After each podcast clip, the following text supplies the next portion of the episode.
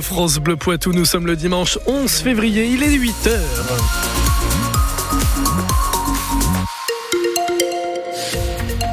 À 8h, les infos avec William Jérôme et juste avant un point sur la météo pour aujourd'hui. Avec de la pluie ce matin et des éclaircies cet après-midi. Le point complet dans un instant. William, plus de 13 000 personnes se sont rendues hier aux portes ouvertes de l'université de Poitiers. Un moment toujours euh, très important pour euh, l'établissement qui accueille environ 30 000 étudiants chaque année. De nombreux lycéens sont venus en famille pour obtenir des renseignements sur les formations, les démarches administratives ou encore trouver des renseignements, des informations sur les logements à l'heure des vœux sur Parcoursup. Il y a ceux qui savent déjà ce qu'ils veulent faire et les autres un peu plus stressés. Euh, la licence de sociologie. Enfin, je me suis inscrite, mais j'ai pas fait les deux vœux encore. Donc là, j'attends de faire les portes ouvertes, que les concerts d'orientation, c'est un peu compliqué. C'est pour euh, la musicologie. Donc là, on est venu se renseigner déjà pour euh, les détails sur les études qui la concernent et puis tout ce qui concerne aussi le logement. Apparemment, bon, c'est plutôt bien doté là sur Poitiers. Je me trouve en terminale. Je suis venu principalement découvrir ce que faisaient les étudiants ici pour mieux comprendre vers quoi j'ai postulé. Je demande un BUT, soit dans génie mécanique, soit en mesure physique. Sur le BUT chimie, je suis en première STL, euh, c'est mon objectif euh, après le lycée. Du coup, j'ai visité tous les locaux, ça m'a permis un peu d'apprendre ce qu'on faisait en première année, en deuxième année, même en troisième année, et je trouve ça très intéressant. J'ai 17 ans, dans un premier temps, bah, STAPS, et aussi euh, un BTS en sécurité parce que je voudrais faire gendarme. C'est je dirais pas ça, mais j'espère que j'aurai une orientation, quoi, c'est tout. Propos recueillis au micro France Bleu Poitou de Clément Tricot à noter les demandes de bourse, elles seront possibles à partir du 1er mars au Crous. Ça concerne 17 000 jeunes en Poitou-Charentes. À Poitiers, environ 80 personnes se sont réunies hier dans le centre-ville pour demander un cessez-le-feu dans la bande de Gaza.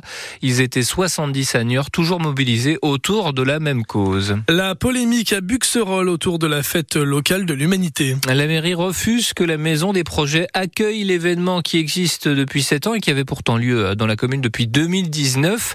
Un motif invoqué par la municipalité, la salle des projets a signé un contrat d'engagement républicain qui lui interdit d'organiser tout événement à caractère politique. Un argument qui ne convainc pas du tout Yves Jamin, membre de la section Poitvine du Parti communiste, qui voit surtout une décision sectaire. La différence, c'est peut-être qu'il est élu depuis pas longtemps et qu'il avait dans le viseur cette fête de l'humanité qui était sur son territoire. Euh, la fête de l'humanité, c'est pas quelque chose qui est contraire euh, aux engagements républicains. Il euh, n'y a rien de qui met en cause le contraire. Je veux dire, euh, les gens qui l'animent et les gens qui sont là sont complètement engagés dans la vie citoyenne, qu'ils promeuvent la solidarité.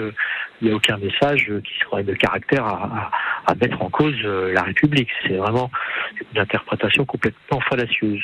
Le maire de Buxerolles, Gérald Blanchard, droit dans ses bottes, se défend. Sa décision repose sur le droit. Elle n'a aucun caractère idéologique, selon lui. Un centre socioculturel, comme son nom l'indique, c'est un lieu euh, où les associations ont des activités. C'est un lieu où on accueille euh, des enfants, où on accueille euh, des manifestations culturelles. Mais c'est pas un lieu où on fait de la politique. Et j'aurais fait la même réponse peu importe le parti politique qu'il aurait sollicité.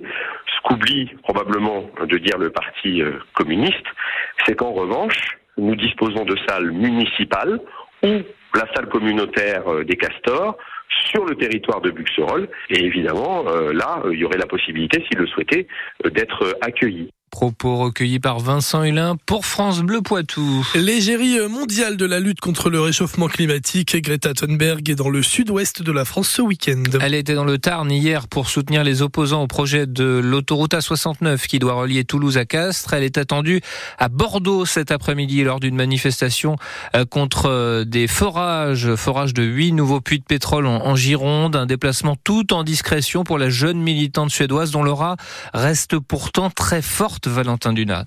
Greta Thunberg ne parle pas beaucoup. Elle cache même son visage sous son kéfier palestinien.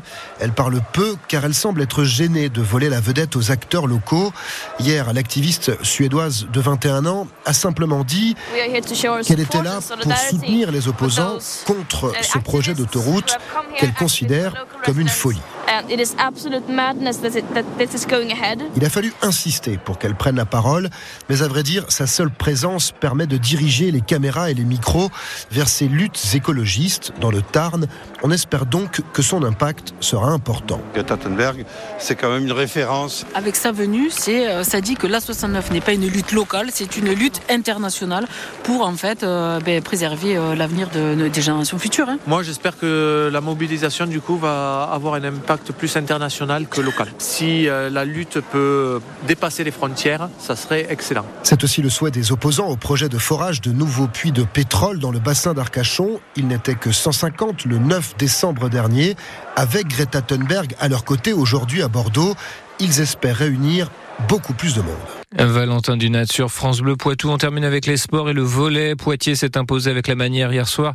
3-7 à 0 contre la lanterne rouge de Liga Saint-Jean-d'Illac. L'alternat SPVB consolide sa dixième place au classement. Et puis il y a du rugby cet après-midi en National 2. Niort se déplace sur le terrain de Groyer dans le Tarn. C'est à 15h.